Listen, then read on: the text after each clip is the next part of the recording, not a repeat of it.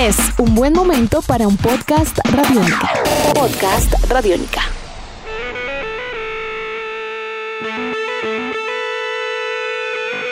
Bienvenidos a esta nueva edición de Podcast Rock and Roll Radio, producto de Radiónica desarrollado por el señor Andrés Durán, arroba Andrés Durán Rock, y quien les habla Héctor Mora, arroba Mora Rock and Roll, bajo la producción de Juan Jaramillo, Jairo Rocha y la captura sonora de Gabriel Medellín.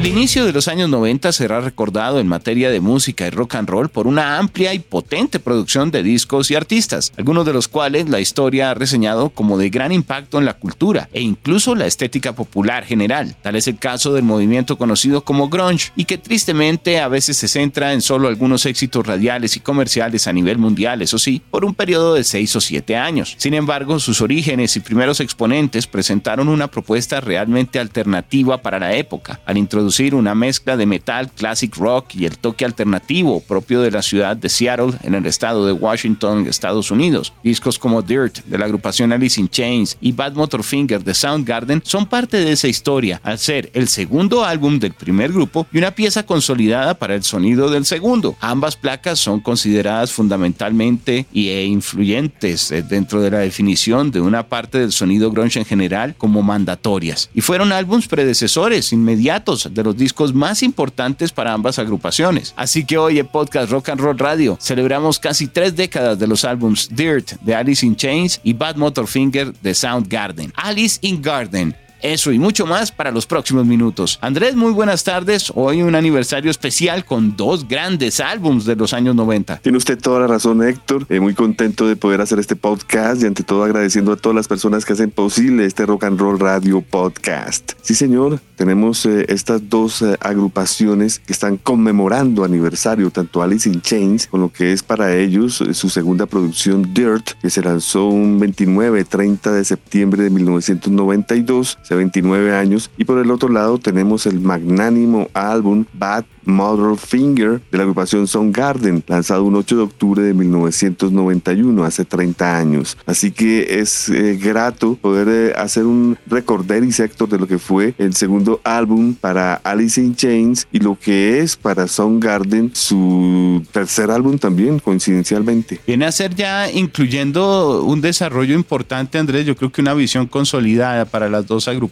De pronto un poco más antigua en recorrido, eh, los Soundgarden, los Alice in Chains tenían en ese entonces también un EP, aparecen como una propuesta incluso de una generación un poquito más joven que los primeros, pero ambas propuestas eh, marcando lo que sería una línea muy importante de mezclas de sonidos de punk, de rock, eh, de heavy, de metal, y tal vez eso sería lo que podría marcar la diferencia de estas dos bandas frente a muchas otras del movimiento grunge, como un Pearl Jam o un, Alice, un perdóneme, un mismo Nirvana.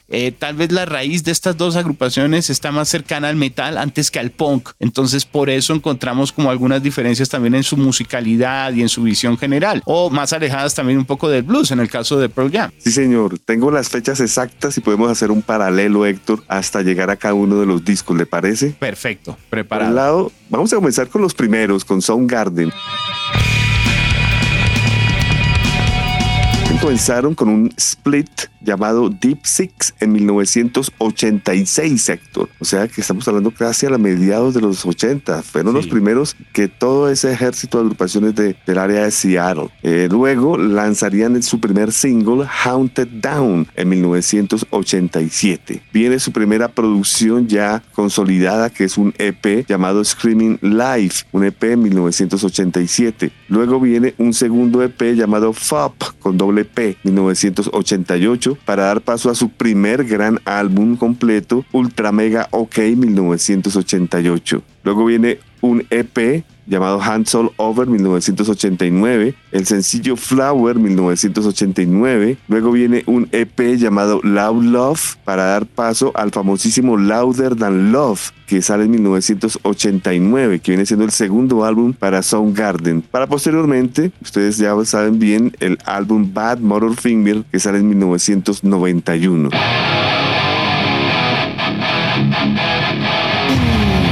Por el otro lado, en Alice in Chains tenemos que su primera producción fue de Three House Tapes, un demo que se lanzó en 1988 a manera de cassette. Enseguida, en 1990, se lanzó el primer sencillo We Die Young, para posteriormente lanzar el primer EP de Alice in Chains, su primera producción completa, llamada We Die Young en 1990. El segundo álbum, ya mayor, pero ya completo, fue el Facelift 1990, para dar paso a un video que se llamó Live Facelift. Se lanzó en 1991 en VHS, Héctor. Esto posteriormente ya se ha lanzado en DVD y en el Record Store Day se lanzó finalmente en vinilo. Luego viene eh, una compilación llamada Dirt Zap, que son un par de EPs que los compilaron en uno solo en 1992 para dar paso al famoso Dirt, que entonces vendría siendo el segundo álbum completo para Alice in Chains 1992. Trabajo además exitoso, Andrés, llegaría a la posición número 6 para los 200 de Billboard. Es un álbum eh, que a nivel de ventas contaría con un gran impulso, en parte también por los videoclips, ¿no? Apoyo importante que existía para cadenas de videos internacionales alrededor de sencillos como Rooster, como The Bones o Angry Chair o el mismo Down in a Hole. De hecho, el álbum también contaría con una nominación a premio Grammy como mejor interpretación de hard rock. Eh, fue un disco que en su propuesta y en su sonido presentaba también una agrupación eh, diferente, realmente en una alternativa, porque repetimos, era como un metal atmosférico eh, diferente, no era totalmente grunge porque era con guitarras un poco más complejas que las simples líneas de punk. Creo que el trabajo también a nivel de voces que lograban desarrollar con colores, la combinación de Lane Stanley y Jerry Cantrell le dio siempre un matiz particular y eso brilla en este disco. Es, es una obra importantísima, 13 canciones, ¿no? Sí, Casi una hora. En este álbum encontramos que es la última producción de Alice in Chains con los cuatro miembros originales. Me al bajista Mike Starr, que fue despedido del grupo en enero de 1993. Eh, encontramos a Jerry Cantrell como líder del grupo, eh, guitarrista, también compositor. Tenemos a Lane Stanley en la voz principal, guitarra rítmica, composición, y a Sin Kinney en la batería. Invitado especial Tom Araya en las voces de Iron Land, que es un corte que tiene aproximadamente un minuto, no mentiras, ni siquiera un minuto, 43 segundos, que parece que hubiera sido grabado en el Averno. El disco tiene oscuridad, tiene de todas maneras una visión, no es que sea de mucha luz, tiene muchas atmósferas, a veces un poco más eh, rockeras, más carretera, pero en general es, es, es, oscuro, es un trabajo denso. Eh, no en vano creo que pues, la estadística tristemente recordará de todas formas que la alineación que grabó este álbum, la mitad fallecería por problemas de adicción y enfrentando esos demonios años después, tanto el caso de Lane Stanley como el mismo eh, Mike Starr que usted mencionaba, quien en el 2011 fallece por sobredosis. Entonces creo que incluso a nivel lírico, las letras, a nivel de veteranos de Vietnam, de lo que viene a ser también una, una sociedad que no está con muchas cosas para creer en en esos momentos en los Estados Unidos, con una crisis económica y demás, le dio también un, un aire eh, independiente y un poco, un poco de misterio, pero también triste en determinado momento a lo que puede ser este álbum. Y es verdad lo que usted dice, eh, este disco eh,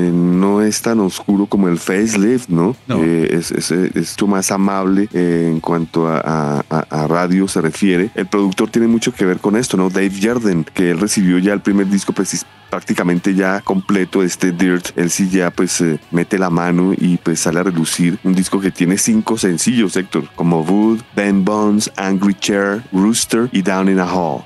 El disco en general es, yo siento que es muy, muy balanceado, es muy completo. Eh, las diferentes secuencias que presentan, la combinación de las canciones es potente, es moderna, eh, la visión de las guitarras, ¿no? Yo creo que es un trabajo que por algo también significaría un gran reconocimiento para Alice in Chains a lo largo de toda su carrera, ¿no? El disco igual en el Reino Unido lograría en la posición número 42 dentro de los listados, a Europa siendo un territorio un poco más, más pesado, más difícil de entrar con el mercado norteamericano, sin embargo embargo, fíjese que en países que son de cercanía, sonidos un poco más oscuros, eh, le fue mejor en cuanto a posiciones, mejor incluso que en el Reino Unido. Noruega número 15, Suecia número 11, eh, Dinamarca número 12. Eh, ¿no? Está muy bien dentro de otros ambientes, ¿no?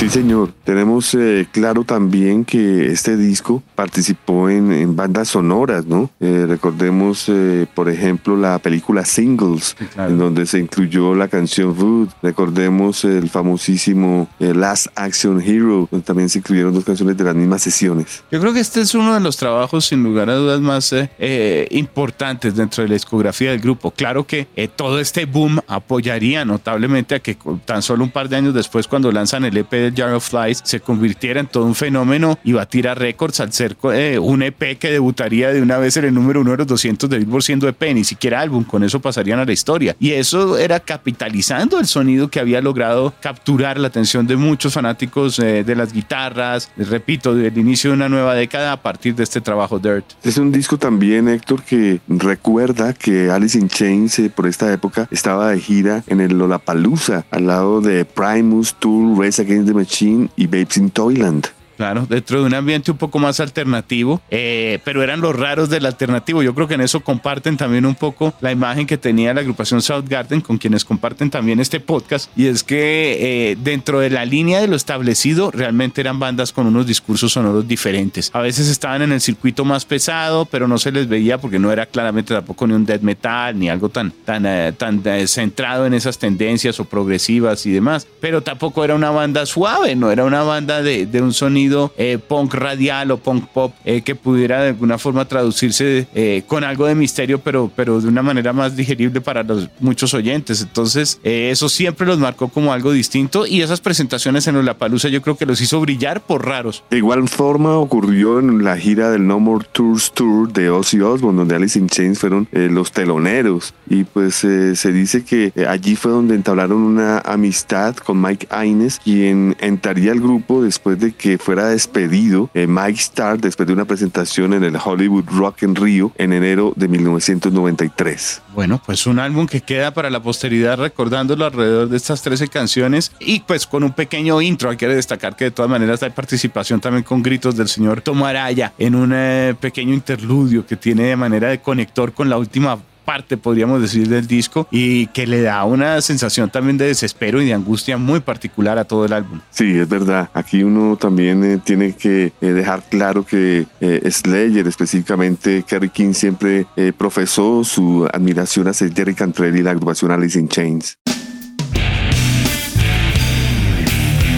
Vamos entonces, si le parece, con los siguientes invitados, porque a la par está entonces en nuestra celebración hoy otro gran álbum que tiene relación, ya vimos que conciertos juntos, pero tal vez que me atrevo a decir, en, materia especial, vendría a preparar el terreno para que brillaran un poco más dentro del sonido de luz eh, que podría presentar el grunge, el Soundgarden eh, y Alice in Chains en ese momento al mundo. Eh, digamos, ellos en una onda un poco más alternativa, a veces lo siente uno con más estructuras hacia lo progresivo y, y hacia esa parte rítmica como del metal también eh, y del heavy eh, que tenían para, para ese entonces muchas agrupaciones, porque estamos hablando de finales de los años 90, de los años 80, inicios de los años 90, Andrés, pues Bad Motorfinger se convertiría en el lanzamiento de mayor eh, presencia en los listados para la época dentro de la historia de Soundgarden. Como usted dice, ya llevaban tres discos y este llegó al Billboard 200 con, con, con, una aceptación que hay que destacar y fue incluso nominado también a premios Grammy. Un gran disco, este fue grabado en el Studios B en Sausalito, California, en el Bill Creek Studios en Washington y en los AM Studios en Los Ángeles, California. Un disco extenso, Héctor, 57-42, casi una hora, en donde encontramos eh, exactamente 12 canciones, donde encontramos también a su vez eh, cuatro sencillos que fueron en su orden Jesus Christ Pose, que se realizó en finales de noviembre de 1991, Outshine, diciembre de 1991, Rusty Cage, 1992, y el último eh, sencillo eh, relacionado fue The Room of a Thousand Years White, lanzado también eh, aproximadamente en, en marzo mayo 1992. El disco llegaría a la posición número 39 dentro de los álbumes generales a nivel de Billboard. Claro, en los listados o en los catálogos de rock tendría una participación más fuerte, por ejemplo, en el Hard Rock el número 6, en el catálogo de Top Rock Albums número 13, ya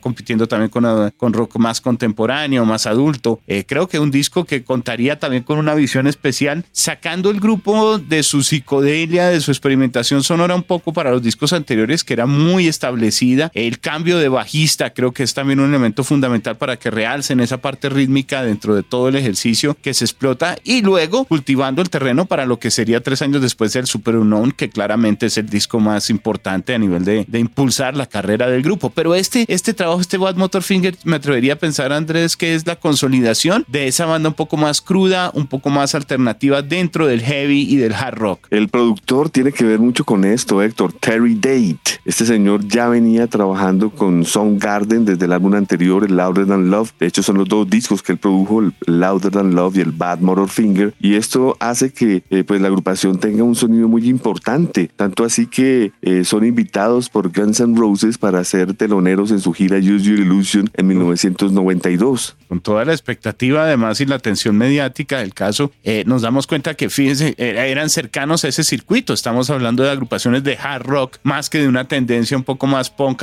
No era el circuito de R.E.M., no era el circuito incluso del mismo, del mismo Pearl Jam, que es otra cosa, eh, o de Green River, es un poquito más guitarrero este horizonte. Totalmente. Ellos, eh, como acabamos de decir en, cuanto a Alice in Chains, respaldados por ejemplo por Slayer, aquí pues la aproximación de, de, de la agrupación Soundgarden va hacia el metal directamente. El productor Terry Date pues es bien conocido por haber estado detrás de Pantera, de Overkill, canciones como eh, Soulfly, eh, Slipknot. Es un productor bien rockero. A nivel de letras, creo que también se encuentra un, un despliegue importante dentro de una visión moderna que tiene para cuestionar cosas de la cotidianidad, a veces desesperanza, a veces política. El señor Chris Cornell alrededor de todos los temas, religión, que está también en, como en Jesus Christ Pose o demás, Andrés. Creo que eh, también el disco permite que brille un poco su capacidad vocal y en ese sentido apreciar el rango que tenía la cobertura, las melodías, la riqueza alrededor de las mismas que tiene para cada una de las canciones, como demostrando que era tal vez el mejor cantante de esa generación de agrupaciones de esa región de los Estados Unidos para el mundo, de los cantantes más, más importantes del grunge serían eh, sin lugar a dudas creo que él y Eddie Vedder, entendiendo también que al día de hoy eh, Eddie Vedder continúa tocando, continúa cantando con Pearl Jam, pero claramente es un cantante y un compositor sobre todo de letras que va por otras líneas. La riqueza melódica y esa preocupación tal vez por el gusto al rock clásico que siente uno muchas veces en la música de Soundgarden hace que, que se arriesgara un poquito más, ¿no? Cantar un poco más arriba, más, uh, incluso con una caracterización más dramática. Ya que usted habla de, de, Eddie Vedder, pues recordemos los integrantes de Soundgarden. En la voz, Chris Cornell, este gran vocalista que tristemente falleció el 18 de mayo del 2017 a los 52 años de edad. A su vez, vocalista de Audioslave, de Temple of the Dog y algunos otros proyectos. Por otro lado, tenemos a Kim Tail en la guitarra líder. Ya todos sabemos también que ha hecho parte del proyecto Probot eh, al lado de Dave Grohl de los eh, Foo Fighters, eh, un proyecto que es especializado en metal, por decir algo. actualmente fue convocado por Wayne Kramer y la agrupación MC Fights para lo que es la nueva encarnación de este grupo. Por otro lado, tenemos a Ben Shepard, ¿no? que fue el, el encargado de reemplazar en el grupo a Jason Everman y pues a su vez a Hiro Yamamoto, ¿no? que era el bajista justamente anterior. Una muy buena adición teniendo en cuenta que eh, permitieron que él eh, compusiera canciones eh, líricas también. O sea, entró con el pie derecho Ben Shepard como bajista del grupo. Finalmente Matt Cameron en la batería, que para mi manera de ver Héctor es el, es el gran músico de Soundgarden. Este señor es el actual baterista de Pearl Jam, ha estado con Skin Yard, con el Temple of the Dog, ha estado con la agrupación Hater, que fue su primer ensamble, con The, the Well Water Conspiracy, con The Queens of the Stone Age, ha estado con los Smashing Pumpkins, con Geddy Lee, bajista de Rush, eh, un The Prodigy, mejor dicho, es un señor baterista creo que le dio como una, una mayor confianza, eh, tal vez alrededor de generar ambientes más rítmicos para las canciones y el ambiente eh, general del grupo, como para ese beat también que tiene a veces y ese manejo de velocidades que tienen, incluso acercándolo a lo que llamaríamos hoy en día en algunos momentos al sludge, al stoner rock, como esa, el, ir un poco más colgados, más quedados, ese trabajo rítmico se dio realmente a partir de la magia de la unión de, de estas dos figuras que usted menciona, Andrés, de Matt Cameron en la batería y la incorporación de Ben Shepard. Yo creo que sirvió además también de, de respaldo para que Kim pudiera todavía volar un poco más en su desarrollo y composición de guitarras, que es supremamente extraño en la creación de solos, en la estructura de los solos, las afinaciones ni hablar. A veces pueden encontrar que hay diferentes afinaciones para guitarras que van al tiempo en una misma canción, ejercicios complejos que forman parte de la identidad sonora del grupo, suenan totalmente distintos a las otras bandas de esa generación. En el 2016, para los 25 años del Bad Finger, se lanzó una versión de lujo que incluye siete discos. Eh, realmente es una extravaganza. Eh, está el disco que todos conocemos eh, remasterizado. tiene una serie de outtakes únicas que fueron grabadas en el estudio, en las mismas eh, sesiones. Tiene un tercer disco que fue grabado en el Paramount eh, concierto. Eh, digamos, es una primera parte, ya que el, el, disco número 4 es una segunda parte de este concierto. El CD número 5 trae el DVD de este concierto en el Paramount. El disco 6 trae la versión Motor Vision más DVD. El, el disco número 7 presenta el Bad Finger Blu-ray y 5.1 audio. Así que es algo, es algo especial. Y para los que compramos, pues humildemente el disco en su momento eh, venía acompañado a, manera de edición limitada con un EP llamado Zooms, que se lanzó inicialmente para Lollapalooza. Decidieron lanzarlo a manera de edición limitada en una edición del Bad Finger que traía a su vez este EP eh, Zooms, S-O-M-M-S, que traduce Satan Oscillate My Metallic Sonatas, que incluía cover de Black Sabbath Into the Void, cover de la agrupación Divo, The Girl You Want, cover de los Rolling Stones Stray Cat Blues y dos bonus tracks que fueron She's a Politician y la canción Slaves and Bulldozer en concierto.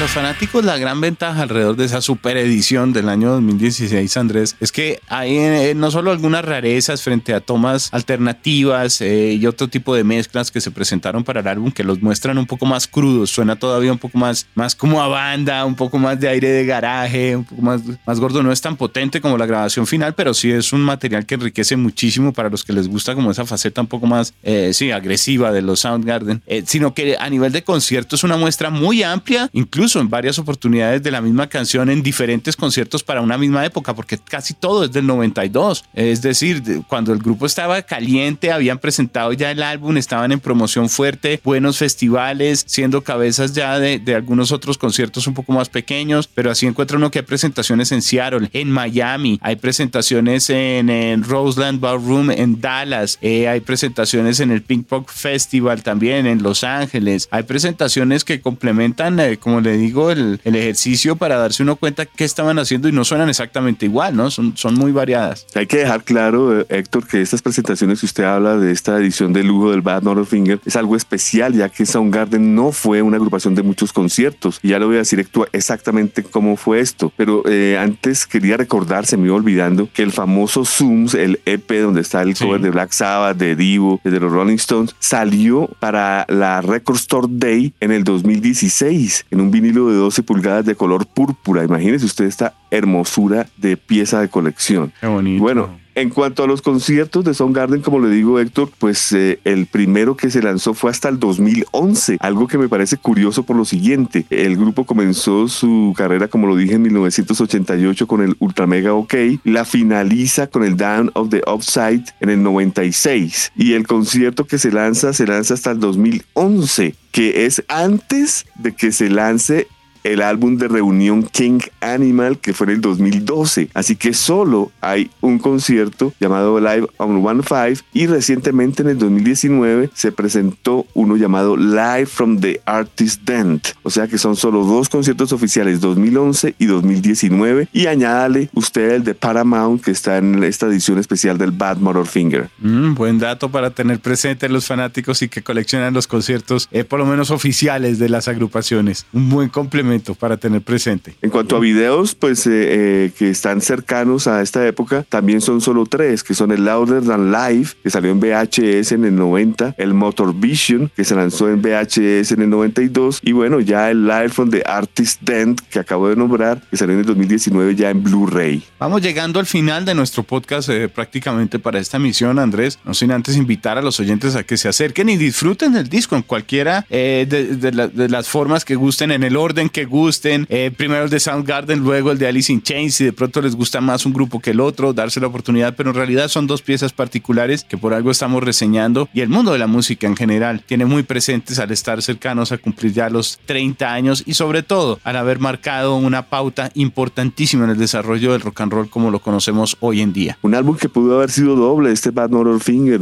y eso lo corroboramos con una cantidad de, de canciones extras que nunca fueron incluidas. Pero bueno, esas son decisiones que Héctor, ustedes bien saben sabe que las hace el productor Terry Day y la agrupación para que finalmente hubiera sido un disco sencillo y únicamente con 12 canciones. Pero con un impacto, digamos, destacado a nivel de ventas y para la historia del claro. grupo, sin lugar a dudas, Andrés. Ha sido un placer poder acompañarlo el día de hoy, recordando estos dos álbumes, invitando para que todos los oyentes se acerquen y disfruten del material de cada una de estas agrupaciones. No sé si hay algo más que usted quiera agregar antes de despedirnos en lo que ha sido este gran ejercicio desarrollado eh, por toda la sugerencia de radio de RTBC y con la producción de Nicolás Castillo, de Jairo Roacha, Juan Jaramillo, la captura del ingeniero Gabriel Medellín bueno, que pues eh, disfruten eh, los conciertos de cada una de las eh, producciones que acabamos de anunciar. Entonces me gustaría mucho que disfrutaran un Alice in Chains Live que salió en el año 2000, donde está la versión en vivo de Man in the Box, está la versión en vivo de Angry Chair, The Rooster, The Wood, o sea, las buenas canciones de Alice in Chains del Dirt están en este disco live. Y en cuanto a Soundgarden, igualmente, ya lo dijimos, el, la versión de lujo de, del Bad Honor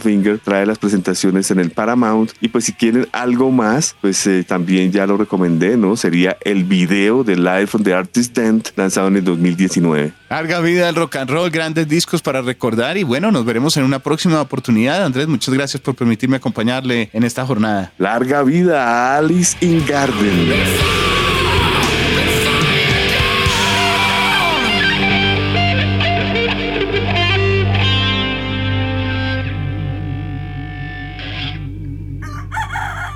Hola, soy Fausto García Calderón. Hago parte del equipo de paz de Radio Nacional de Colombia y quiero invitarlos a escuchar Inquebrantables, Voces del Cambio, la serie de podcast en la que les traemos historias de gente excepcional que está cambiando la historia en lugares a los que ha llegado la paz. Sigan estos relatos que traemos desde las regiones colombianas cada mes. Encuentren este podcast en cualquier plataforma de distribución que prefieran y en nuestra página web Radio Nacional Co. Nuestros podcasts están en radionica.rocks, en iTunes, en RTVC Play y en nuestra app Radionica para Android y iPhone. Podcast Radionica.